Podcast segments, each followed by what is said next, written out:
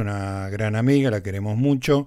Eh, hablamos con ella hace un tiempo a raíz de un libro genial, que era un libro de, bueno, ahora lo vamos a comentar con, con Yael, porque era un, un libro que la idea estaba muy bien ejecutada, pero la, la, sola cosa que hayan tenido semejante idea era espectacular.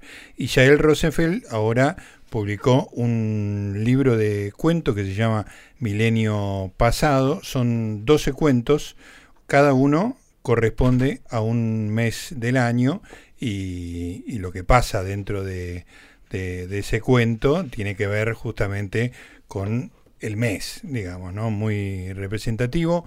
Estuve leyendo unos cuantos, los voy leyendo cada tanto algunos, ya tengo casi un semestre completo, así que me, va acompañando como si fuera un calendario a lo largo de, mi vida. Una, bueno, una nueva, una nueva habilidad de Yael. Yael es eh, arquitecta, es responsable de diseño de MT Ediciones, que son quienes han eh, editado Milenio Paso. Pero sobre todo es una amiga con la que me gusta charlar y eso vamos a hacer ahora. Hola Yael, acá Noriega. Hola Gustavo, ¿cómo estás? Bien, gracias por estar ahí. Sobre todo, Yael, este, habiendo postergado 18 veces esta entrevista. Es cierto, es cierto. Finalmente se pudo. Finalmente se, dio, increíblemente, porque que si no era el fútbol, que me enfermaba, que cambiaban el horario, que, que bueno, eh, las mil cosas. Pero acá estamos conversando, vamos a hablar de milenio pasado y vamos a hablar también de, tu relación con la, con la literatura. ¿Qué te parece? Bueno, dale. Bueno, Yael, contame cómo, cómo nace Milenio Pasado, cómo, cómo es tu formación literaria, digamos, ¿no? Eh, bueno, más o menos, más o menos empiezan juntos, digamos, porque la cosa es así, yo, mi primera relación con Internet fue a través de una lista de correo electrónico que mm, era un taller literario o tenía aspiraciones de ser un taller literario. Eh, bueno, hasta ahí, viste, yo a mí me gustaba escribir, esto te estoy hablando 1998, Ajá. éramos muy jóvenes. Estamos hablando de mails y de, no de redes. Estamos hablando de, de mails, era una, era una lista de correo, vos escribías a una dirección de correo llamada tallerlit@mayordomo.uva.ar. Te la acordás de memoria. Sí, sí, porque era, o sea, en, en el Outlook hacías tu mail, escribías tus cosas, la mandabas a esa dirección de correo y el mayordomo la distribuía a todos los inscriptos. Qué gracioso. Y bueno, la idea era, era un taller sin regulación, era, estaba regulado por sus propios participantes, entonces uno tiraba sus textos medio al, al, botellas al, vacío claro. y, y el que le gustaba te contestaba, te, te elogiaba, te tiraba al pozo, lo que fuera, era así muy a cara de perro. Claro.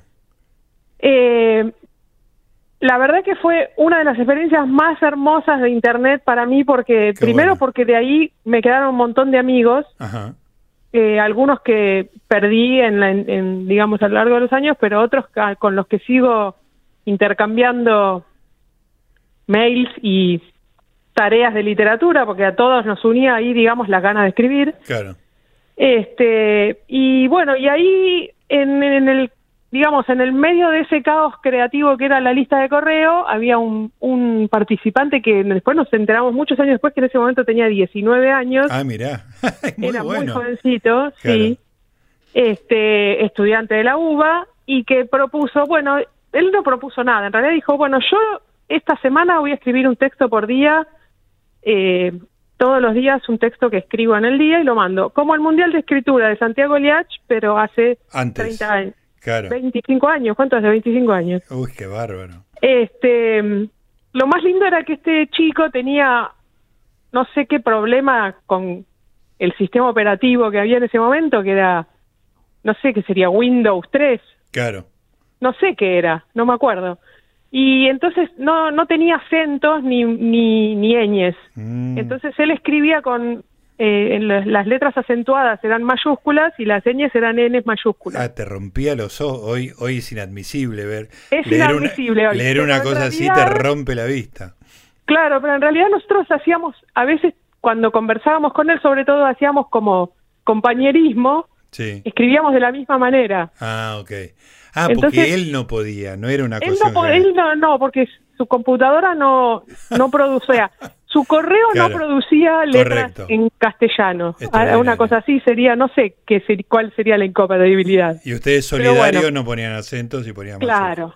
Muy bueno. Entonces, eh, nada, él mandó esa propuesta y empezó a mandar los textos. Y todos atrás fuimos a hacer lo mismo, porque nada, porque era divertido. claro. Muy bueno. Eh, sin que nadie te dijera ni tema ni nada, ¿no? Entonces él decía, yo voy a escribir esta semana de lunes a sábado y la semana que viene de lunes a sábado eh, y nada, el que quiera que lo haga. Y bueno, yo dije, 12 días hay que escribir, escribo, no me importa de qué, y vamos, vamos a pensar, y dije, bueno, 12 días, 12 meses, vamos a escribir 12 textos, uno por mes. Ah, o sea que esto arranca, la, la, eh, la estructura del libro arranca hace veintipico de años. Exactamente, la Ah. estructura del el- la estructura del libro tiene 25 años. Qué extraordinario.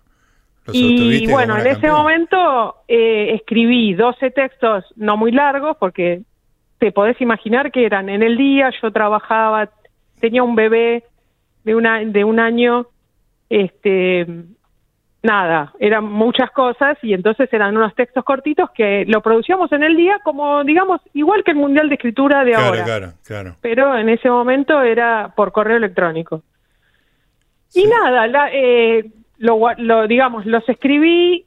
Mi, en, en realidad a mí siempre me gusta escribir teniendo como un plan. Eh, me cuesta mucho ponerme a producir un texto sin un plan, digamos. Así, Claro, sentarte con la hoja en blanco a, No, que, a que no venga la inspiración, digamos. Eso no va. Claro, claro. Es no, para mí me resulta muy difícil, ¿viste? Entonces, digamos, ese plan de, de los 12 meses me, me tranquilizaba diciendo, bueno, tengo que escribir, digamos, durante estos días. Entonces, nada, después le busqué una canción, bueno, busqué cositas como para que fuera una estructura que se iba repitiendo, digamos, ¿no? Claro. Y nada, los escribí. Y bueno, nada, eh, un montón de gente le encantaron, algunos mejor que otros, algunos eran como eh, spin-off de otras cosas que ya había escrito, viste, Claro. como seguir un cuento que ya escribiste o ver Sí. qué pasó después del, de- del, del final, digamos, o antes del principio, qué sé yo.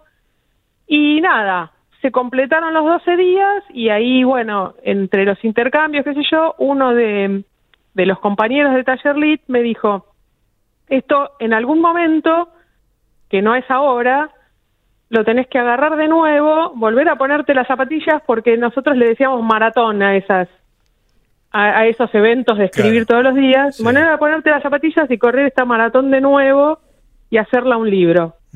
Y nada, yo la verdad que en ese momento dije, sí, bueno, lo guardo, qué sé yo. yo no tiro nada, por otra parte. Así que guardé todo, guardé los comentarios que me hicieron, Muy guardé bueno. todo, todo guardé. Y quedó ahí, digamos. En ese momento, que era 1998, 1999, el, el tema del milenio pasado, que también existe, ese título es el es lo que ese título lo tiene desde aquel desde aquel momento. Mirá. Este era bueno poner a un montón de personajes en esos distintos meses de frente al milenio que viene Claro, y con el y tratando de cerrar el milenio pasado era la Mm. idea, ¿viste? está bien. Eh, entonces, eran una, era una perspectiva más de qué va a pasar que, que, que la que finalmente resultó que es más de balance, ¿no? La cuestión es que, bueno, la historia quedó mucho tiempo y la retomé muchísimo tiempo después, ya con otra, o- con otra perspectiva. Y nada, viste, Cu- cuando agarras un texto viejo que te sorprendes de lo que escribís, no sí, te sí, acordás. como si fuera otra persona, ¿viste? Claro, algunas cosas me parecieron bárbaras, otras me parecieron nefastas, horribles. Eh, y nada, fue justo en el verano de los cortes de luz, viste que acá en mi casa se cortaba la luz todos los días, sí, entonces... estamos hablando eh, de Parque Centenario. Enero de 2015. Sí. Ah, los cortes, sí. Los cortes de luz Tremendo, de... sí, los de primeros debido, de luz, sí, sí, de debido, exactamente. Sí. Este, nosotros teníamos un, un generador de esos tipo contenedor de aduana a, a tres cuadras, pero en nuestra casa se cortaba la luz todos los días. Ay, Dios. y era enero y hacía calor y entonces yo agarré mi computadora laptop y me fui al me fui a todos los días al club con mi hija que tenía la colonia, yo me quedaba en el club y escribía. Ah, espectacular. Sin internet porque no había wifi por todos lados como podés conseguir ahora. Mucho mejor para escribir. Sí, sí, absolutamente. No, no le podía dar internet del teléfono porque yo tenía un teléfono terrible en ese momento. Entonces, nada, era, la idea era llevar la computadora y no tener que hacer otra cosa que escribir. Espectacular. Entonces, claro, ahí retomé si uno pudiera rescatar, Si uno pudiera rescatar ahora eso, porque a mí este, yo escribo haciendo 32 cosas a la vez. Sí, mirando este, Twitter, eh, mirando... No sé Si, si, si, no tuviera internet, capaz que, y pudiera concentrarme, no sé si escribiría. Ya estoy, ya estoy dependiente del, del quilombo, de la diversidad mental, ¿viste? Tal cual, tal cual, tal cual. No, ese fue un. En realidad ahí retomé la historia, eh, limpié un poco lo que quería, digamos. Bueno, primero era, habían pasado 15 años o, un poquito más y dije, bueno, esto ya no es mirar qué va a pasar el milenio, porque el milenio nuevo ya tiene 15 años. Ya estaba viejo, claro. Claro, el diseño nuevo ya estaba recontraestrenado, entonces había que mirar un poco qué había pasado en ese cambio de milenio. Y por otra parte, eh, la velocidad que tomó todo, todo lo relacionado con la tecnología de comunicación, con Internet, con la literatura en las redes, todo cambió tanto y tan vertiginosamente que había muchas cosas como que no, no tenía mucho sentido ya, ¿no? y digamos, si había otros temas que, que molestaban por ahí a esos mismos personajes. Entonces, nada, ese, ese enero, antes de las vacaciones, de irme de vacaciones y en plenos corte de luz, se armó todo un, un plan de lo que yo quería escribir.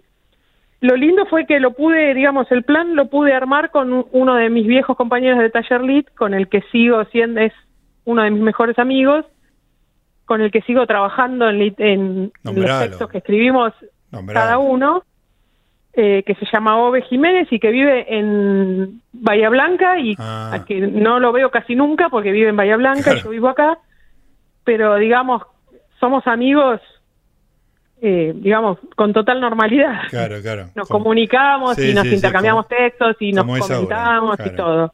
Nos ayudamos, etcétera. Y bueno, nada, eh, quedó ahí el plan y escribí algún, algunas que otras cosas, qué sé yo, después eh, empezó otra vez la vorágine de la vida que te, que te lleva por otros caminos y bueno, como casi todo el mundo, terminar el libro fue mi proyecto de pan de, cuarentena ah, horrible, digamos. Perfecto, claro. Era, la oportunidad. Pero lo cumpliste, a diferencia de la mayoría de los planes, lo cumpliste. Lo cumplí, sí. Sí, porque me puse, me faltaban escribir unos cuantos cuentos y me lo puse como objetivo de, del, del, de los mundiales de escritura, que hubo tres en el año de la cuarentena. Entonces, muchos de los textos que finalmente están se, se escribieron en, e, de vuelta en el mismo método con que se escribieron los primeros. Claro. O sea, que cerró como un círculo.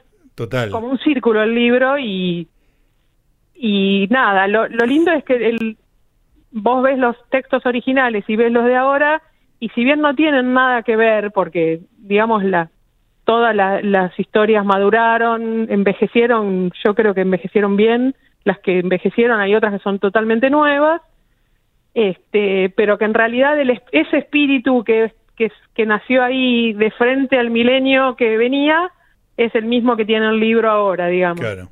¿Y cómo llegaste a la edición, Yael?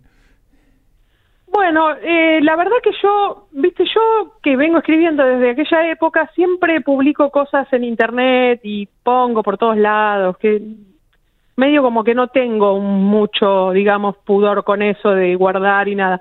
Sin embargo, estos textos no me no no los ponía, viste como diciendo, esto sí se va a publicar algún ah, día. como que los guardabas para Sí, lo, claro, ¿viste? porque más presentado de otra manera.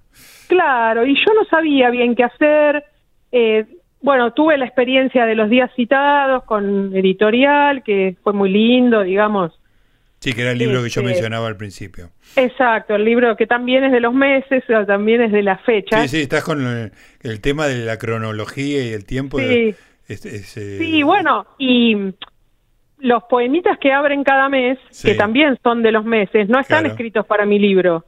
No. Fueron otra participación en Taller Lit de otro chico, un, un Alejandro, un, un amigo español, que su participación, él escribe poemas, es muy buen poeta, este, y su participación, su texto diario fueron esos poemitas. Claro, Alejandro González Terriza. Alejandro González Terriza. Déjame sí. leer este que me parece genial. Septiembre, Bolsa Unimembre. Me parece extraordinario. Sí, no, es, eh, no es extraordinario y es extraordinario cómo le pegan a los cuentos.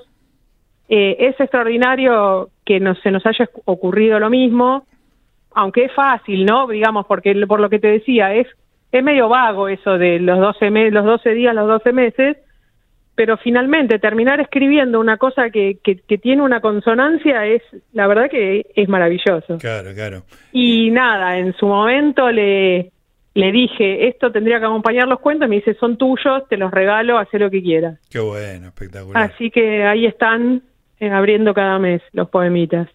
Pero te preguntaba Y bueno, de la, la, cuestión edición. es que claro. eh, estaba ahí pensando si lo mandaba a la misma editorial de la otra, eh, si lo presentaba a algún concurso. Tuve un montón de, de- de opiniones al respecto de qué hacer, co- dónde ir, cómo llevarlo, qué sé yo. Y me agarró una de mis jefas, bueno, yo, como vos decías, yo trabajo con MT Ediciones, que es una editorial que está muy concentrada en edición, en, digamos, en contar historias de vida, digamos. Mm. Son eh, la gente que le quiere dejar de legado a sus nietos eh, su historia, Sí, ¿viste? entiendo, conozco de Eh, eso. digamos, esa es como la, la línea, si bien eh, obviamente tienen un montón de otras cosas, digamos, hacen ediciones, hacemos ediciones de autor focalizadas en lo que es la memoria, MT es memoria y trascendencia. Digamos, nació como eso, la editorial es una, una manera de, de, de, de honrar memorias, digamos. Sí, sí, sí. Y entonces un- me dice, mira, vos tenés que sacarlo acá, me dice, tenés que sacarlo con nuestro sello, nosotras te ayudamos con lo que podamos. No, obviamente lo único que hay que pagar es la imprenta, ¿viste? Y qué sé yo, la verdad que me dieron coraje y lo saqué y lo estoy haciendo a pulmón todo, digamos, pero muy contenta, no no no, la verdad que tenía sa- sabía que me gustaba hacerlo, sabía que que era una de las cosas que me gustaba hacer, pero hasta que no me puse a, a tener mis libros y a venderlos, no me di cuenta la felicidad que te da. Qué lindo, qué lindo. Me encanta que digas eso, Yael. La verdad que me da mucho placer que vos este, estés disfrutando de la publicación de Milenio Sí, pasado. realmente, sí, realmente es un, es un, en serio, es un, un- una cosa que me pone muy feliz.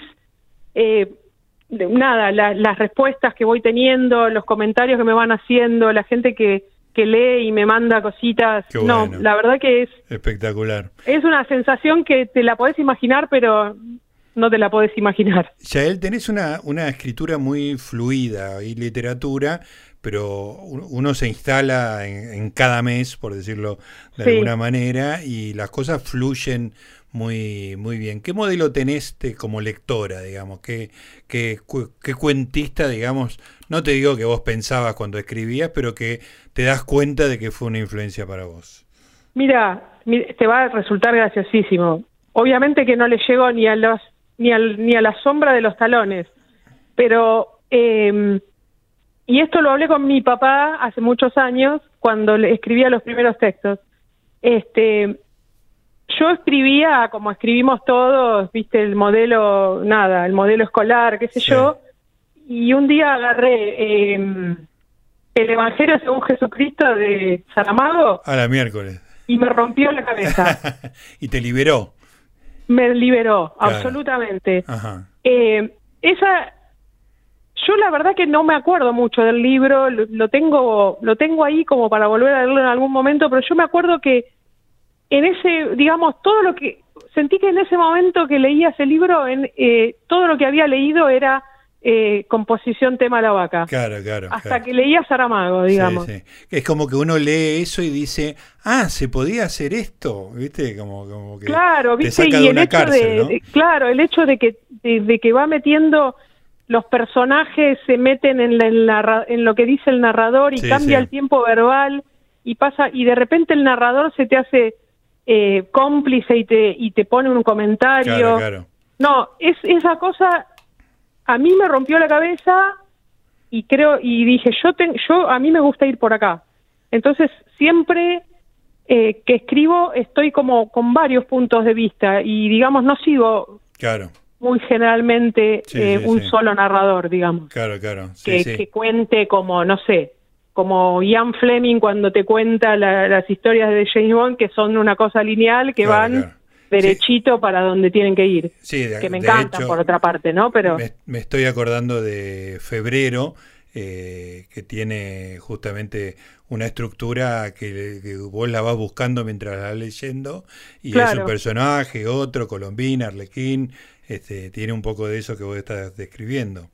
Sí, sí, a mí me a, a mí me, me gusta buscarle eh, eso y digamos que la lectura sea como si yo te lo estuviera contando o como si alguien te lo estuviera contando. Claro, exactamente. Que no sea una cosa no me siento yo en, en, digamos en un lugar donde puedo dar lecciones de nada, ¿entendés? Claro. Yo quiero contarte un cuento. Está muy bien. Che, Esa, esa es mi idea, digamos, cuando estoy escribiendo. Y por otra parte, eh, que yo la, la mayoría de las veces lo vivo como un defecto, aunque, por ejemplo, mi amigo Ove de Bahía Blanca me dice que no, que no es un defecto. Eh, me, me cuesta mucho escribir lo que sale, digamos. Me, me gusta que la que salga redondito. Me Ajá. gusta que, que lo que lee, que lo que se lea se lea redondo o sea, lo, lo pulís mucho. lo pulo muchísimo. No, no me, o sea, no lo pulo mucho, pero también lo pulo mucho en la cabeza antes de escribirlo. No, no me sale en esos textos que vos decís, bueno, esto es una porquería que después hay que trabajar. Claro. Está muy bien. Me sale bastante redondito, lo cual me, obviamente, lo que hace es que mi producción no es espectacularmente eh, voluminosa. Bueno, porque- yo no diría tanto, ¿eh? porque ya tenés, te- ya tenés tu libro de cuentos y tenés la computadora llena de cosas a través de sí, todo bueno, ese- pero viste, es, me cuesta esa esa cosa de la frase que no cierra, Sí, eh, no la puedo escribir. claro. Si no cerró, no la puedo escribir. Está muy bien.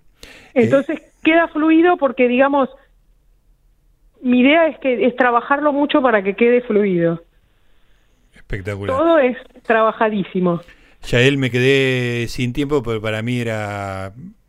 Tenía mucha ganas de hablar con vos, era, era, era como una deuda que tenía de que no, no me llegaba nunca el momento. Este, y bueno, Bueno. hemos, hemos podido realizar este encuentro. Te quiero felicitar acá en público por Milenio Bueno, muchas gracias. pasado. Justamente por estar acá no pude ir a la presentación del libro, pero es sabes, sabes perfectamente que hubiera estado ahí con mucho cariño. Sí, sí. Sí, bueno, ya habrá, espero que haya otras oportunidades de, de volver a, a- a- presentarlo. Y si no, una picada en Parque Y Central. si no, sí, en algún lado, en algún momento. Te mando un beso grande y te agradezco mucho, Yael. Bueno, gracias, Gustavo. Un beso grande. Un beso para todos. Yael. Rosenfeld, autora de Milenio Pasado.